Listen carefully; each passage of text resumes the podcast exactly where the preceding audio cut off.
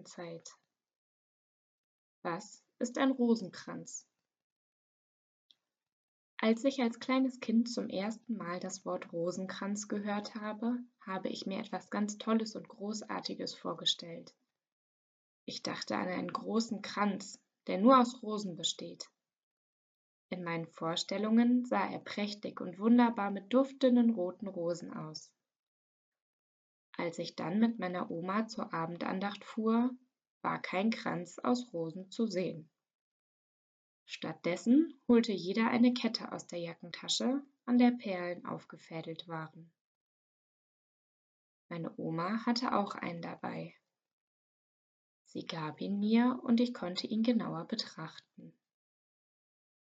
Unten an der Kette hing ein Kreuz.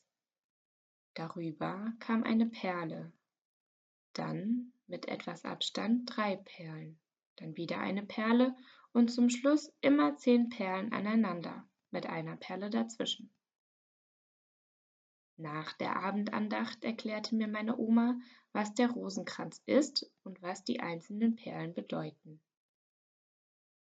Vielleicht hast du ja auch einen Rosenkranz und kannst ihn dir jetzt mal genauer anschauen. Ansonsten google einfach mal und schau dir die Fotos an. Der Rosenkranz ist ein Gebet, in dem man in etwa aus der Perspektive von Maria auf das Leben Jesu schaut. Dazu greift man kurze Ereignisse aus dem Leben Jesu auf und fasst sie in kurzen Sätzen zusammen. Das nennt man auch Geheimnisse.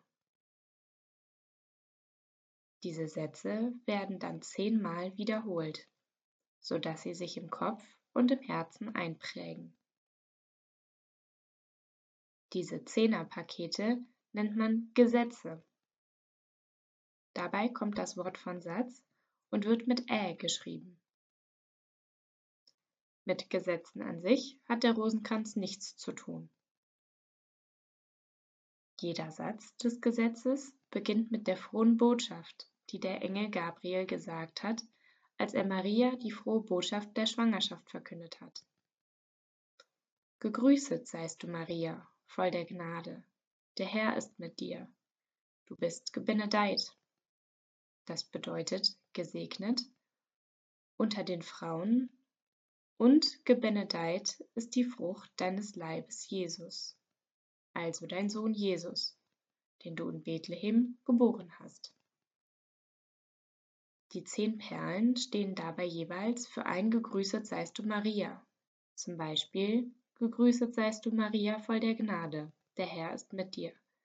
Du bist gebenedeit unter den Frauen, und gebenedeit ist die Frucht deines Leibes, Jesus, der von Johannes getauft worden ist. Heilige Maria, Mutter Gottes, bitte für uns Sünder, jetzt und in der Stunde unseres Todes. Es gibt vier verschiedene offizielle Geheimnisse die freudenreichen Geheimnisse über die Geburt und die Kindheit Jesu, die lichtreichen über das öffentliche Wirken, die schmerzhaften Geheimnisse über das Leiden und Sterben und die glorreichen Geheimnisse, die von der Auferstehung handeln.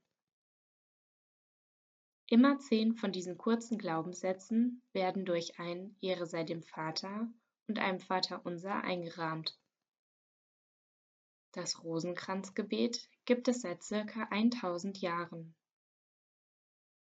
Rosen sind in der Kirche übrigens ein Symbol für die Gottesmutter Maria, daher auch der Name des Rosenkranzes. Meine Oma erklärte mir weiter, dass es nicht leicht ist, die alte Sprache gut zu verstehen, doch dass es etwas sehr Schönes und Traditionelles ist, die gleiche Sprache zu sprechen, wie sie vor langer Zeit verwendet wurde. Die moderne Sprache kann doch jeder, hat sie gesagt. Sie erklärte mir, dass der Rosenkranz als Kette eine Art Spickzettel ist. Damit man sich bei dem meditativen Gebet nicht verzählt, gibt es eine Perlenkette, an denen man die Gebete abzählen kann. Man beginnt beim Kreuz mit einem Kreuzzeichen und dem Glaubensbekenntnis. Danach muss man sich eigentlich nur noch merken, dass man bei jeder großen Perle ein Ehre sei dem Vater und ein Vaterunser betet und bei kleineren Perlen gegrüßet seist du Maria mit den entsprechenden Einschüben.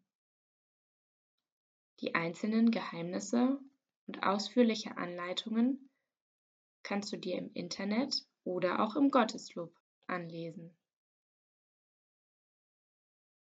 So, nun habe ich viel über den Rosenkranz gelernt und weiß, dass es kein Kranz aus vielen Rosen ist, sondern ein meditatives Gebet, bei dem man mit Hilfe einer Perlenkette spicken darf.